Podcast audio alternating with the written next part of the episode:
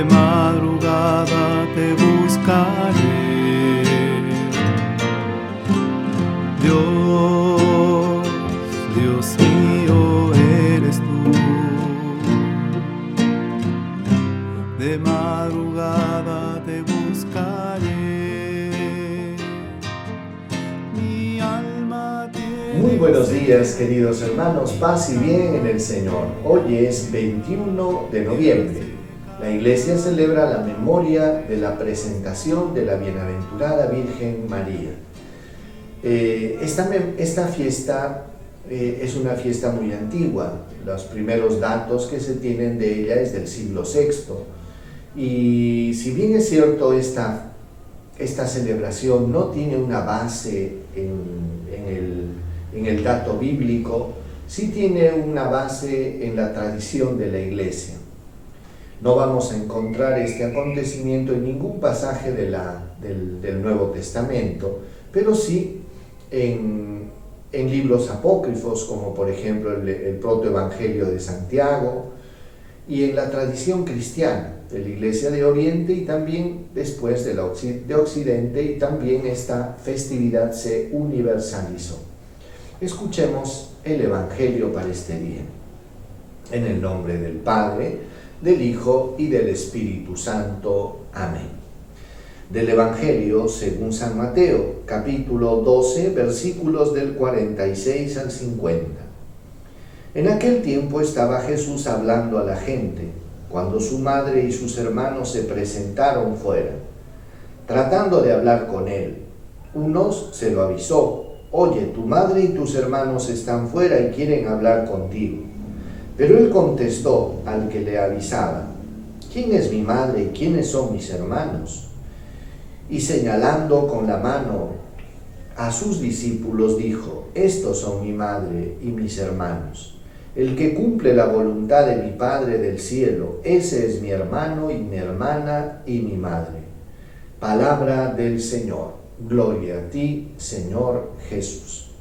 Bueno, hermanos, hoy en este día de la presentación de la Santísima Virgen María, en la que se recuerda cómo los papás de María, San Joaquín y Santa Ana, consagraron a la Virgen María cuando tenía tres añitos y la entregaron al Señor.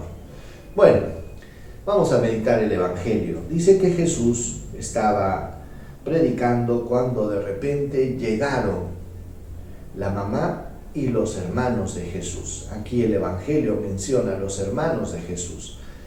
Vamos a aclarar alguna de estas cosas. En primer lugar, veamos cómo la fama de Jesús comenzó a crecer, el ministerio público de Jesús comenzó a crecer de tal manera que ya no era fácil llegar a él. Y incluso la Virgen María, siendo la mamá, tuvo un poco de problemas para llegar rapidito donde Jesús. Tuvieron que pasarle la voz a algún discípulo y decirle a Jesús, tu madre y tus hermanos están fuera y te están buscando.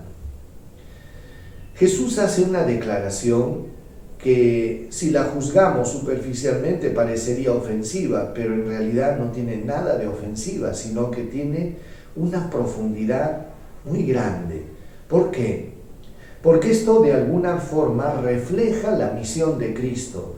Y la misión de Cristo, hermanos, era mucho más grande. Él había consagrado su vida para la buena nueva del reino, para anunciar la buena nueva del reino. Y es por eso que su misión no estaba circunscrita a, a un entorno familiar, sino que su misión era el mundo.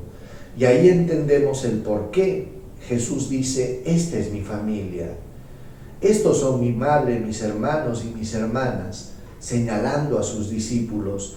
Él trató de explicar que la, la nueva familia de Jesús son todos aquellos que han dado eco a la palabra de Jesús, acogiéndola en su corazón. O sea que tú puedes ser familia de Dios si escuchas la palabra y la cumples, tal como hizo la Virgen María. Porque en aquella declaración que hace Jesús, la Virgen María, hermanos, encaja perfectamente, porque ella es madre y discípula también.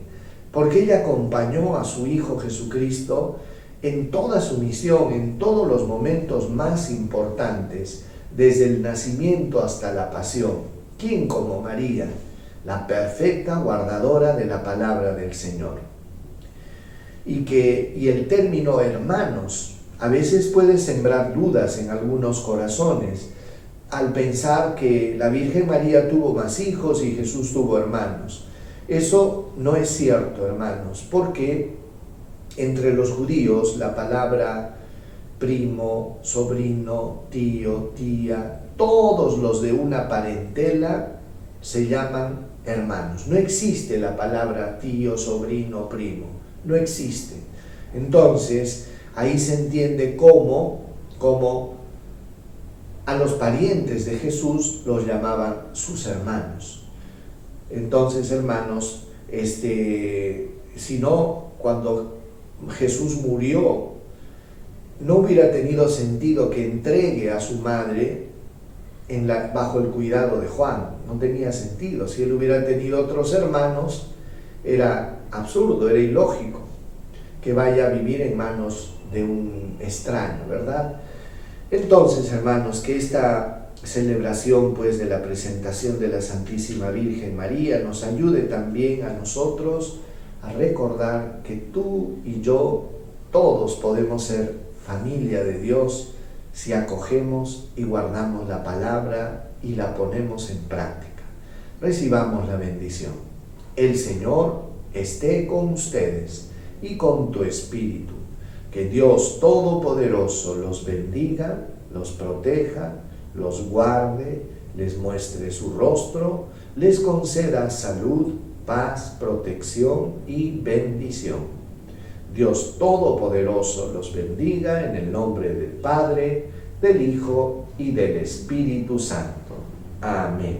Hermanos, quiero recordarles, justo hablando con la comisión, me dice que faltan un promedio de 500 niños que no tienen padrino todavía. Entonces, si tú has decidido y quieres responder a este llamado del Señor para apadrinar a un niño pobre de la sierra, puedes hacerlo. Al final del video tendrás la forma cómo participar en esta campaña. Dos formas.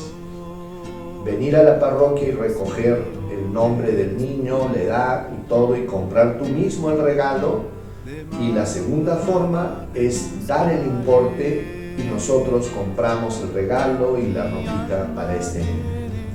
Cuídense mucho, Dios los bendiga y que tengan una linda semana. Paz y bien.